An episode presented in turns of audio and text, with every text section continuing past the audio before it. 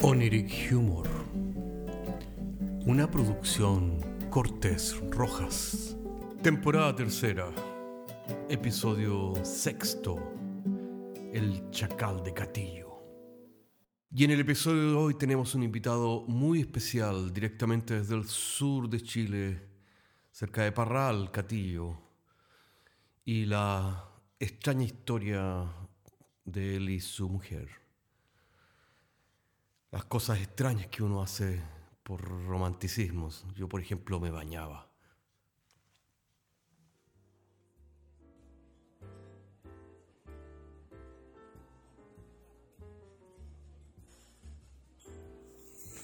Hola, hola a todos. Los saludamos, como siempre, nuevamente en Oniric Humor, el bar virtual, donde todo es posible, con los invitados excéntricos, políticamente incorrectos, provenientes de las profundidades abisales del subconsciente humano. En esta ocasión hablaremos del caso que por mucho tiempo conmocionó a la opinión pública chilena. Se trata del famoso Chacal de Catillo. Para quienes no saben, Catillo es un pequeño pueblo ubicado a 23 kilómetros de Parral hacia la cordillera, famoso por sus antiguas aguas termales. Catillo fue entonces el escenario de los desconcertantes hechos de antropofagia perpetrados por el tristemente célebre Chacal de Catillo. Y aunque ustedes no lo crean, aquí lo tenemos vivito y coleando, gracias a la gentileza del director de prisiones de Parral. Señores y señoras, con ustedes Ambrosio Tiburcio Rubilar Cárcamo, más conocido como el Chacal. Buenas tardes, don Ambrosio. Buenas tardes. Don Ambrosio, iremos al grano. Se le acusa a usted de haber practicado canibalismo en la persona de su esposa. ¿Es efectivo o no es efectivo? Sí, pues, yo lo hice. Sí, Así fue. Pero ¿cómo, don Ambrosio? Eh, ¿Cómo fue eso posible? Porque el público quiere saber acerca de esta cosa que usted practicó. ¿Qué lo motivó a usted a cometer semejante acto de vandalismo? Bueno, porque estaba rica, pues. Ya lo ven, señores auditores, la respuesta de don Ambrosio, tan simple, insensible, poco empática, nos indica que estamos frente a un auténtico hombre rústico, tal vez demasiado primitivo. Eh, no más que esto hemos logrado sacar durante mucho tiempo y en los interrogatorios de policía. Continuamos, pero don Chacal, perdón, eh, don Ambrosio, en el momento de depredar a su esposa no hubo ninguna campanita o voz de la conciencia que le indicara a usted que estaba haciendo algo incorrecto. Porque ¿cómo? ¿Cómo se comió usted a su esposa? Con tu mate. la respuesta es hilarante.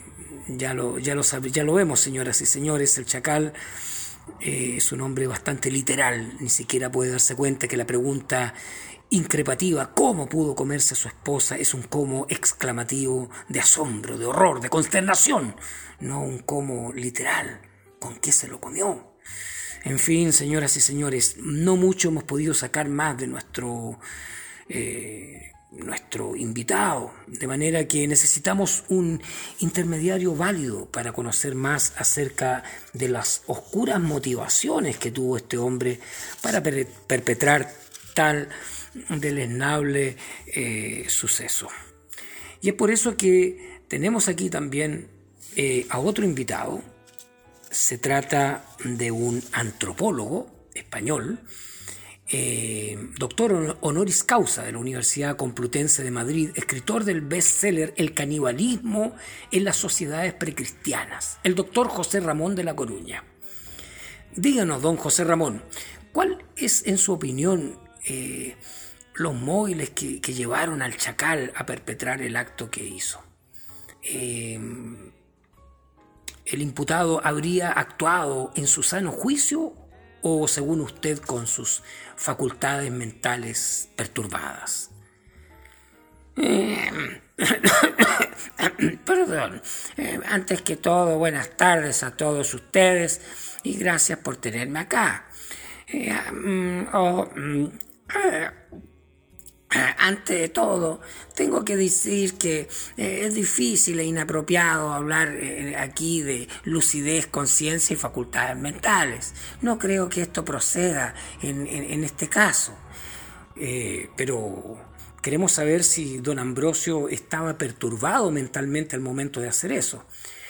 pues no, eh, sencillamente don Ambrosio es un hombre muy rústico, pues, sin instrucción ni siquiera primaria, huérfano desde muy temprano, y eh, eh, su mente es profundamente primitiva de manera que reproduce mecanismos que están eh, en todos nosotros, eh, en, el tronco encefálico, eh, ya que el canibalismo es algo mucho más común de lo que nosotros pensamos. Seguramente nuestros ancestros practicaron el canibalismo al igual que don Ambrosio.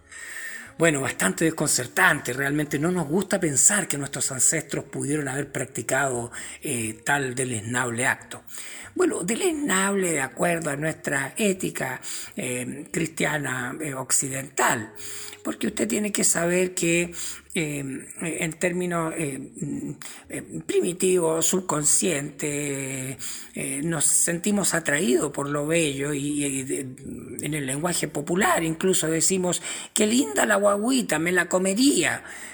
Bueno, pero permítame, doctor, eh, eh, entre esa exclamación que es un tanto chistosa, a comerse efectivamente un ser humano hay una gran distancia. Bueno, pero sin embargo, eh, usted puede darse cuenta que esta distancia no es tal en, ciertas personas como don Ambrosio.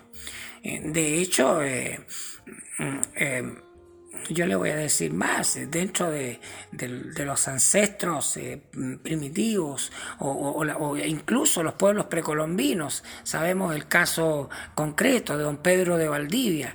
Eh, fundador de la ciudad de Santiago, el cual es muerto por, por eh, los mapuches, quienes eh, se lo comen y le, comen su corazón porque eh, en un acto ritual, porque ellos piensan que al, ingerir el corazón del bravo guerrero Pedro de Valdivia, de alguna manera absorben los atributos de valor por el hecho de comérselo bastante desconcertante. Eh, supongo que esto tiene un basamento histórico.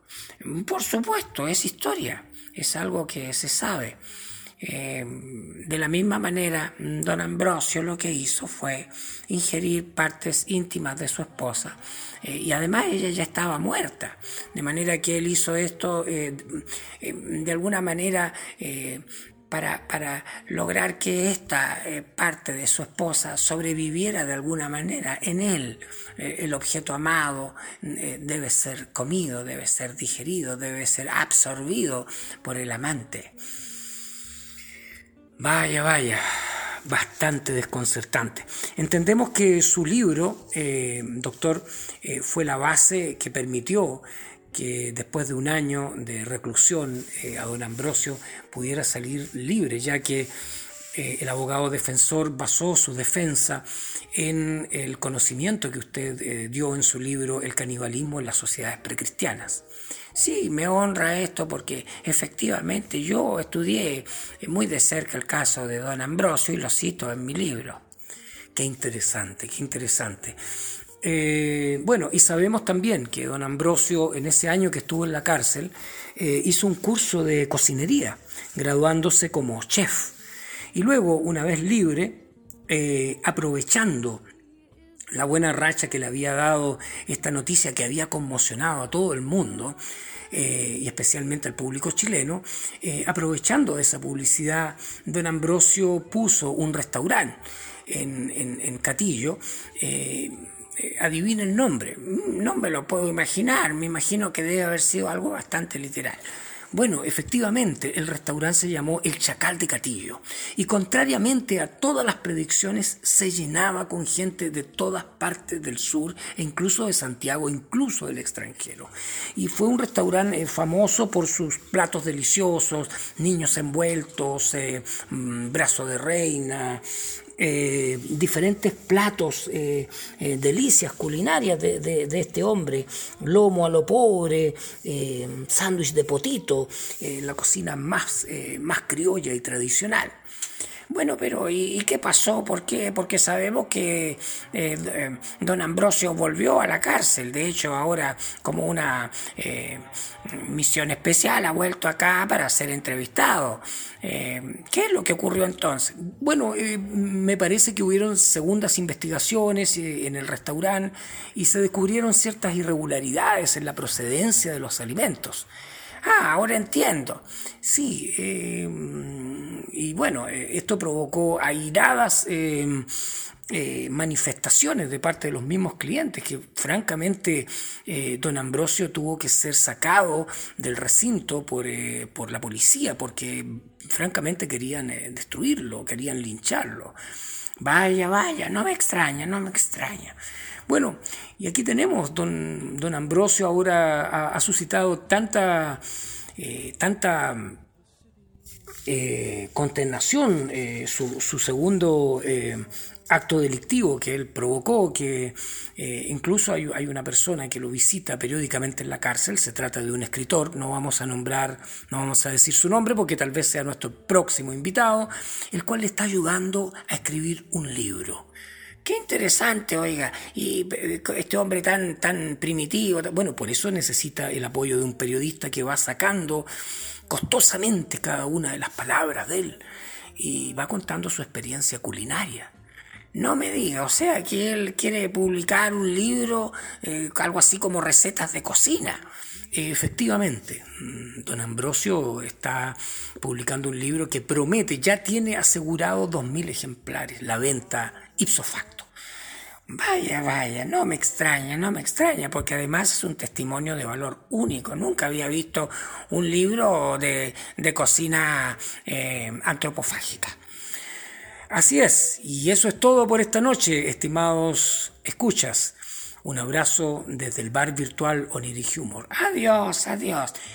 Y recuerden, recuerden, nunca hay que comerse el pescado sin sacar las espinas.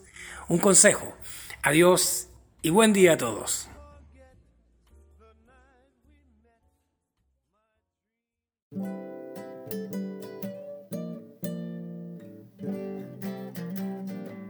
Oniric Humor es un podcast de humor surrealista del que solo se ríen Cortés y Rojas.